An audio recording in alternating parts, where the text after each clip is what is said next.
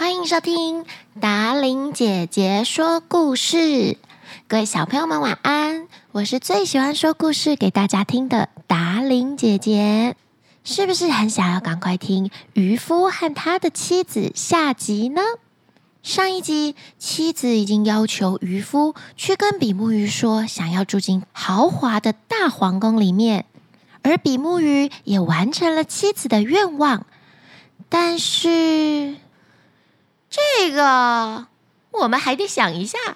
妻子说：“现在我们该睡觉去了。”早上，妻子先睁开了眼睛。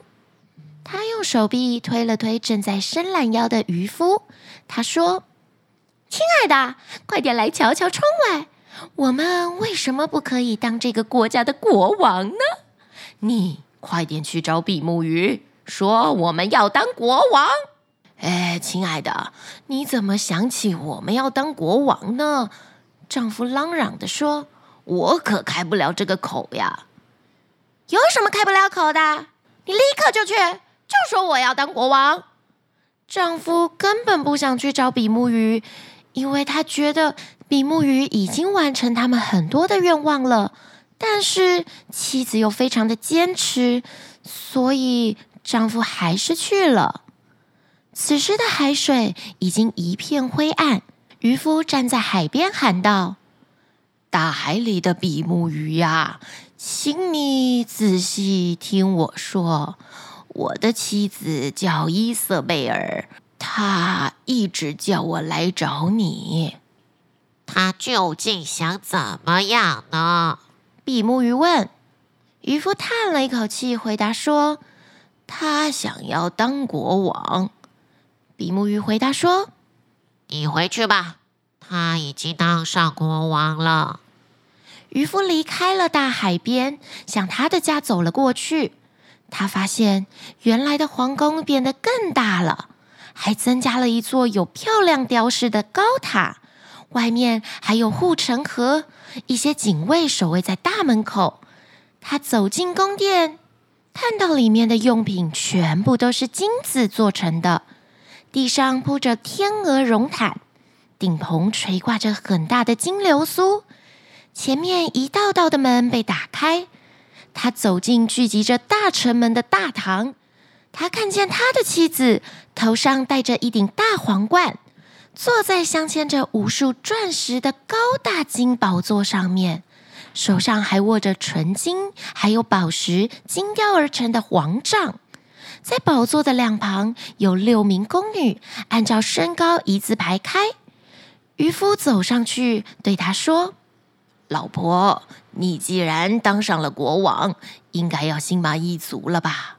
我们就不要再要些什么东西了。那可不行！妻子心情烦躁地回答：“我现在已经感到无聊，无法再忍受下去了。快点去对比目鱼说，他既然能够让我当上国王，他当然也就能让我当教皇吧。”快去快去！我今天马上就要当教皇。渔夫吓死了，他只好往海边奔去。在路上的时候，他感到浑身无力，两腿颤抖。此时的海边已经狂风怒吼，乌云滚动，一片黑暗，树叶乱飞，海水像烧开了的水似的翻滚着。渔夫惊恐不安，颤抖的声音向大海喊道。大海里的比目鱼呀，请请你听我仔细说。我的妻子叫伊瑟贝尔，她她一直叫我来找你。她这次又想要什么呢？比目鱼问。比目鱼呀，渔夫回答说：“他这回想要当教皇。”你走吧，他现在当上教皇了。比目鱼说。渔夫往皇宫走回去，到家的时候发现，原来的皇宫变成了一座大教堂，竖立在那里。旁边是几座宫殿，他挤过簇拥的人群，大教堂被上千支的蜡烛照得雪亮。渔夫的妻子头上戴着三重大金冠，像个金子做成的人一样，坐在更高更大的宝座上面了。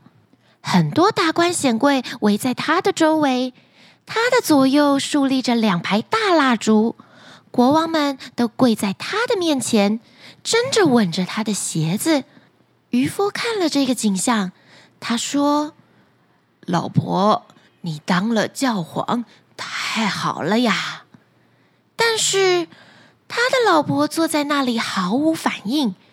接着，渔夫又说。老婆，你当上了教皇，该满足了你所有的心愿了吧？没有比这个更高的权利了。这个我还得考虑一下。我们先睡一觉吧。妻子说完，他们就上床休息了。但是渔夫的妻子老觉得不满足，贪欲使他久久不能入睡。他在想。自己还能成为什么呢？早上，他看见一轮太阳升起来，突然他想到：如果我能对太阳还有月亮发号施令，那该有多好呀！妻子马上叫醒了丈夫，说道：“亲爱的，快起来，你去告诉比目鱼，我想当上帝。”丈夫还没睡醒，听见这个话，吓得从床上掉了下去。渔夫揉揉眼睛，他以为他听错了。他大声的问：“老婆，你刚才说什么？”“我要亲自指挥太阳还有月亮升起跟落下，我要他们按照我的意愿，我要他们升就升，要他们落就落。”丈夫被他凶狠的表情吓坏了。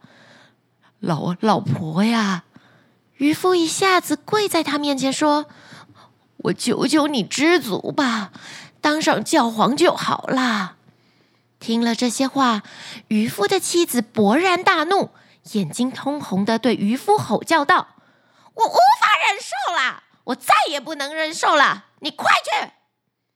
渔夫只好飞快的穿上衣服，发疯一样的跑了出去。外面狂风怒吼，渔夫连脚都站不住了。房屋还有大树被吹得翻来翻去，连山都在摇晃着。有岩石滚落到大海当中，大海掀起了黑色巨浪，浪尖上翻涌着白沫，浪头像山那样的高。渔夫对着大海说：“大海里的比目鱼呀！”请您听我仔细说，我的妻子叫伊瑟贝尔，她一直叫我来找您。她到底还想要什么？比目鱼问。渔夫回答：他想要成为全能的上帝。你回去吧。比目鱼说。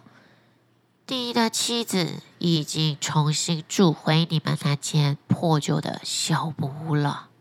渔夫快速地奔向他家的方向，果然，一切就像做梦一样，全部都不见了，变回了原本破旧的小木屋。这个故事告诉我们，做人不可以太贪心，否则就会像渔夫的老婆一样，最后什么都没有得到喽。今天的故事就说到这里，小朋友赶快睡觉喽！达令姐姐也要去睡觉了，晚安。